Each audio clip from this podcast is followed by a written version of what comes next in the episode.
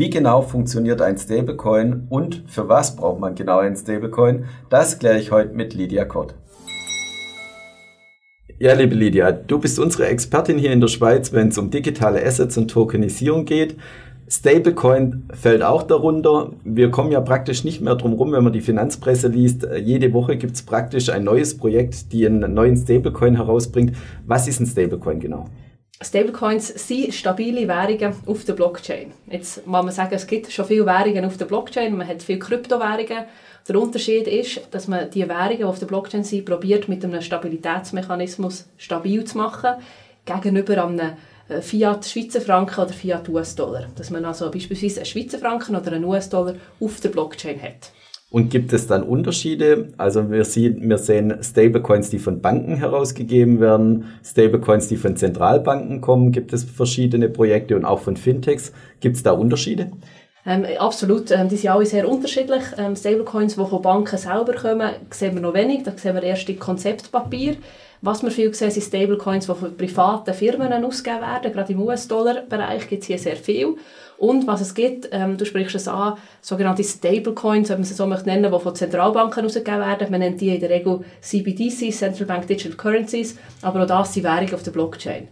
Der Hauptunterschied ist äh, eigentlich ist in, in Risikosituation. Ähm, also das ist etwas ganz anderes, ob jetzt eine Zentralbank ähm, so eine digitale Währung rausgibt oder ob eine private Firma ähm, so eine äh, Währung rausgibt. Aber es gibt natürlich dafür auch Vorteile, die man beispielsweise im privaten Bereich hat, wo man besser oder einfacher kann nutzen kann, als wenn es jetzt im Zentralbankenumfeld ist. Ja, und du hast die USA schon angesprochen, das vielleicht auch als Negativbeispiel. Da hat man dann in der Krise doch auch gesehen, dass ein gewisser Stablecoin dann doch nicht so stable war und an die Währung gekoppelt war, sondern auch deutliche Abschläge verzeichnet hat, zumindest in der Krisensituation. Womit hing das zusammen?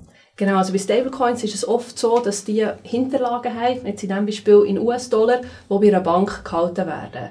Jetzt, wenn die Bank natürlich in Konkurs ähm, geraten und das beispielsweise nur eine Bank wäre, hätten wir ein grosses Problem. Was darum viele Stablecoin-Projekte machen, sie diversifizieren über verschiedene Banken.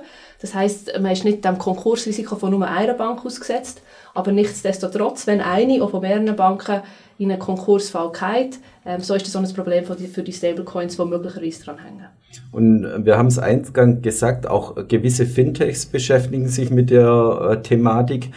Macht das Sinn, dass es so viele verschiedene Stablecoins gibt, dass es praktisch auf jede Woche ein, ein neuer lanciert wird oder ein neues Projekt zumindest? Also was es vor allem zeigt, ist der grosse Bedarf nach einem Stablecoin. Wir sehen das in mehreren Projekten, die wir begleiten, ist, dass der grosse fehlende Baustein in diesem Projekt oft ein Stablecoin ist, gerade im Schweizer Frankenbereich.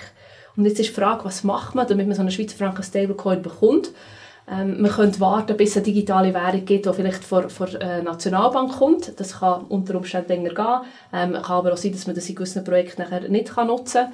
Oder man fängt aber selber ein Projekt machen. Jetzt klar, es ist so, man wird äh, in Zukunft wahrscheinlich nicht 20 verschiedene Stablecoins brauchen, aber es hat durchaus Platz für verschiedene Stablecoins, die in verschiedenen Anwendungen genutzt werden und vielleicht unterschiedlich reguliert sind oder unterschiedlich technologisch aufgesetzt sind. Und du hast es schon gesagt, es ist meistens bei deinen Projekten, die du auch begleitest, das fehlende Glied, das es noch braucht.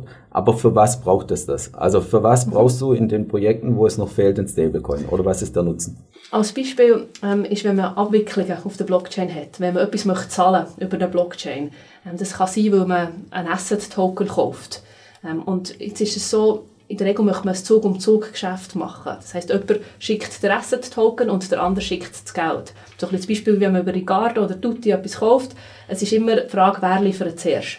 Und wenn man Stablecoin hätte, könnte man das ähm, Problem umgehen und man könnte ein Zug-um-Zug-Geschäft machen.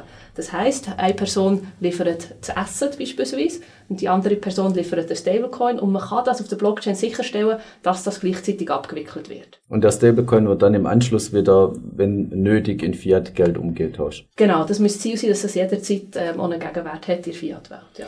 ja, wenn man dann den Bankensektor vielleicht nochmal anschaut und auch die Fintechs, Glaubst du denn die nächsten Jahre, dass es tatsächlich 20, 30 verschiedene geben wird oder findet da auch eine gewisse Konzentrierung statt? Absolut. Ähm, ich glaube nicht, dass es 20 verschiedene wird brauchen. Ähm, was es wird brauchen, ist ein Stablecoin, der breit abgestützt ist, wo auch die Realwirtschaft einbezogen wird und nicht nur der Bankensektor.